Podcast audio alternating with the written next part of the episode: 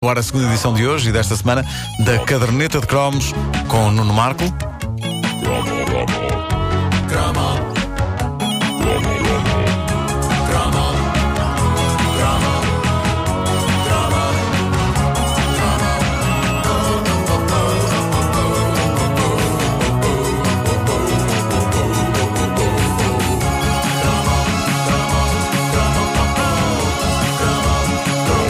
Ora, aqui está um cromo que eu poderia jurar que já tinha sido feito. Agora que estamos à beira dos 900 cromos, pode dar-se o caso de eu, que ainda por cima tenho tendência a deixar cair neurónios quando a seguir ao banho matinal me ponho a tirar a água dos ouvidos. Não posso fazer nada, é triste vê-los a desapa- desaparecer no ralo, juntamente com os pelos. Os neurónios desaparecem assim? Sim, sim, sim. sim. Eu, eu bato assim num ouvido, não é? Pois. E de repente começa paf, paf.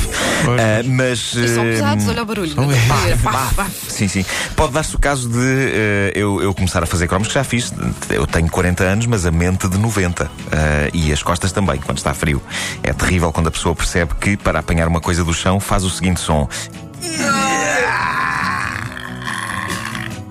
Outro dia fiz, mas felizmente estava sozinho. Fazer isso em frente a alguém deve ser horrível. Isso já horrível. está assim, está muito mal. É só quando está frio. Quando Ah, está frio. pronto, pronto, pronto. Cai-me uma caneta do Sim, chão sim, e eu. No verão, não, no verão és um atleta, andas por aí a correr. Epá, no verão, Ui, no verão atiro apanha. canetas ao chão de propósito as Aham. apanhar. Bom, eh, este tem sido um dos cromos mais pedidos desde que esta rubrica começou. Um cromo sobre aquele que é capaz de ser um dos mais icónicos brindes de aperitivo da história dos brindes de aperitivo. Eu sei que não há muitos calhamaços escritos sobre tão interessante temática e é pena. Eu acho que fazem falta grandes trabalhos de tese sobre coisas que eram oferecidas com as batatas fritas, por exemplo. Ah, mas eh, se houvesse certeza que o maior destaque seria para este. Eu só tenho pena que esta gloriosa invenção só tenha aparecido no início dos anos 90, quando eu, 20 anos de idade, já estava a iniciar a minha vida profissional e, portanto, por definição, já não podia entusiasmar-me com brindes de pacotes de batatas fritas. Mas este é capaz de ser o maior êxito da lendária Matutano. Sim, senhoras e senhores, este é o cromo sobre os pega-monstros. Vai aí milhões de pega-monstros monstruosamente divertidos. Dos pacotes matutano, recorta três pega-prémios e troca por um pega-monstro grátis. Coleciona os 15 pega-monstros que a Matutano te dá. É pá. Mas olha que a minha memória também já não é o que era. Eu achava que já tinha Nós, feito nós falámos dos pega-monstros algumas vezes ah, en passant.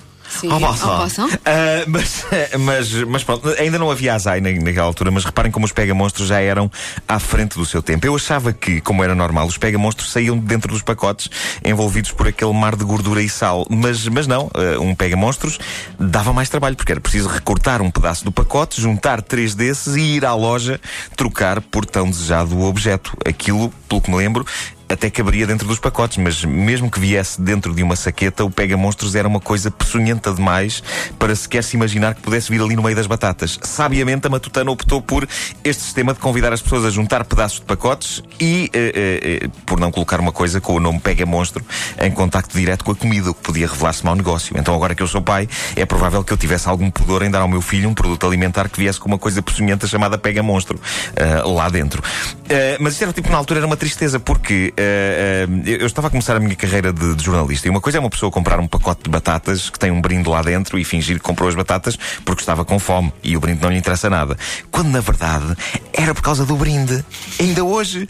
Eh, mas a outra coisa é obrigarem a pessoa a recortar e a colecionar pedaços de pacotes quando já temos uma certa idade. E eu acho que, ol- olhando agora para trás, eu nunca tive um pega-monstros com, com grande tristeza minha porque eu tinha vergonha de, aos 20 anos, ir com três selos recortados de pacotes dizer à senhora do supermercado da rua: Oh, Dona Adelaide, tome lá os selos, dê-me aí um pega-monstro. Uh, mas digo-vos, eu adorava que hoje houvesse outra vez, porque uh, lá está uma, uma vantagem de ser pai, é que podemos sempre dizer que é para o miúdo. Oh, Dona Adelaide, tome lá os selos, dê-me um pega-monstros para o miúdo. Tem logo outra dignidade. É evidente que nós queremos experimentar o raio do pega-monstros, mas carregamos ao colo o melhor alibi de sempre. O pega-monstros eh, ficou-me atravessado, na minha história pessoal, tornou-se num dramático símbolo do tempo que não volta para trás e das vicissitudes da entrada na vida adulta. É certo que eu tinha uma irmã mais nova, mas ela estava noutra. Ah, eu nunca a iria convencer a apostar forte e feio em pega-monstros. E por isso, restava-me invejar quem os tinha. Não só porque os tinha, mas porque ainda tinha idade para os ter. Vasco, eu aposto que tu tinhas pega-monstros. Ah, Digo uma coisa, ah, nunca tive, se calhar tive, mas nunca dei grande importância, mas nunca me vou esquecer de um pega-monstro em especial. Hum. Quando eu estava no meu sétimo ano, no Liceu Filipe de Lencastre, um colega meu a brincar com um pega-monstro atirou ao, ao teto Sim. e ficou lá.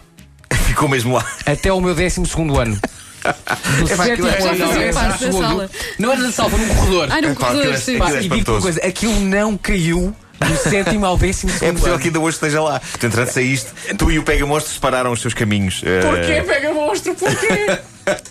Mas eh, eh, aquilo, eh, aquilo era uma coisa que, que devia eh, existir eh, outra vez, digo-vos eu. Porque eu invejava quem tinha. Eu não tive nenhuma crise quando entrei agora nos 40 anos, mas tive a minha crise dos 20, claramente exacerbada pelo drama dos eh, Pega Monstros. Mas aquilo era uma coleção de monstrinhos feitos numa borracha peganhenta. Havia uma múmia, um monstro de Frankenstein, uma bruxa. Eh, Se não me engano, havia um monstro demoníaco assim meio genérico, mas que me lembrava um bocado o monstro da, da Lagoa Negra, aquela famosa criatura do filme em três dimensões que fez furor na RTP, que já teve direito a cromo. E esses monstros tinham como que um cabo feito da mesma borracha peganhenta e tinha uma argolinha na ponta para a pessoa meter o dedo.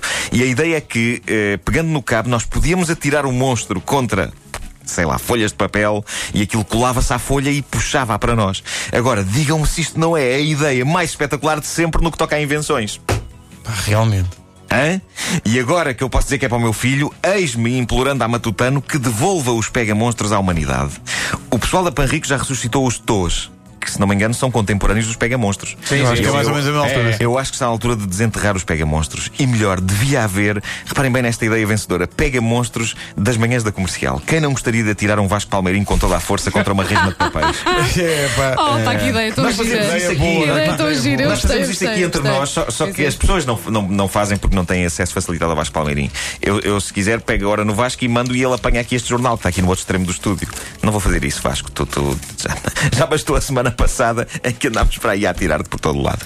Ah, e tu ainda deves estar dorido. Estou, estou, estou. Pois, Ainda pois, tinhas pois. tudo apanhado. Ah, mas, mas há experiências fascinantes envolvendo pega-monstros, narradas por essa internet fora, de pessoas que têm saudades deste fenómeno. No fórum do famoso site nostálgico Mistério Juvenil, há quem fale nos pega-monstros como armas de agressão contra colegas. Fazia-se bullying com pega-monstros.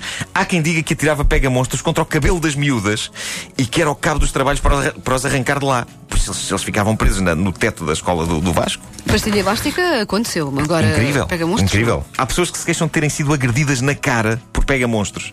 Isto é terrível e agora que eu leio isto, talvez eu tenha a agradecer já não andar na escola quando os pega-monstros apareceram, porque já estou a imaginar os meus óculos a serem arrancados por uma múmia. Ah, e no fórum do Mistério Juvenil encontrei este depoimento.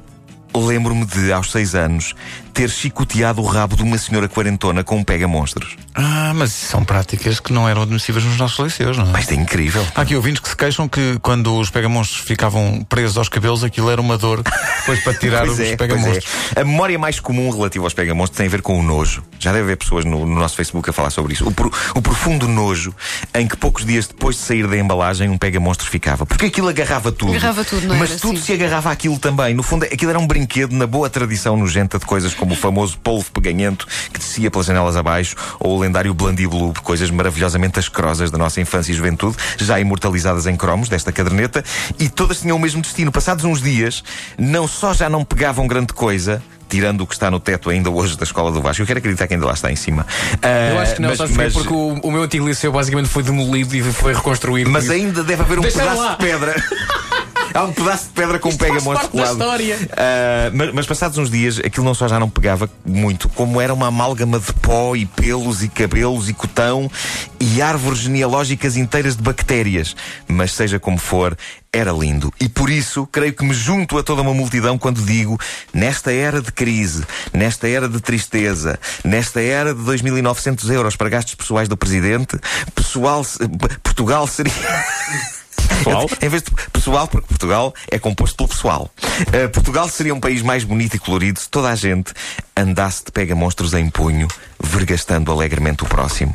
Pode estar aqui a solução. Nós usamos o Vasco e somos mais felizes. Já há uma papelaria no nosso Facebook a dizer que vende pegamonstros 50 cêntimos cada um.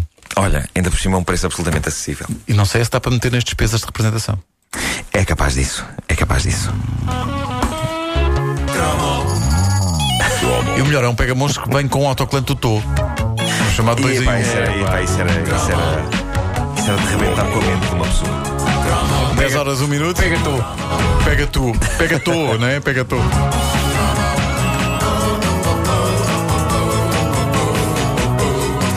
Nosso ouvinte Cléo Dias, também havia quem fizesse pega-monstros caseiros, isto é verdade. Eram basicamente bolas de algodão embebidas em água que se atiravam ao teto da sala onde se trabalhava e por lá ficavam E também presos ficavam coladas, Durante é, anos e anos, é. é verdade. Os pais deviam adorar essa tarefa lá em casa.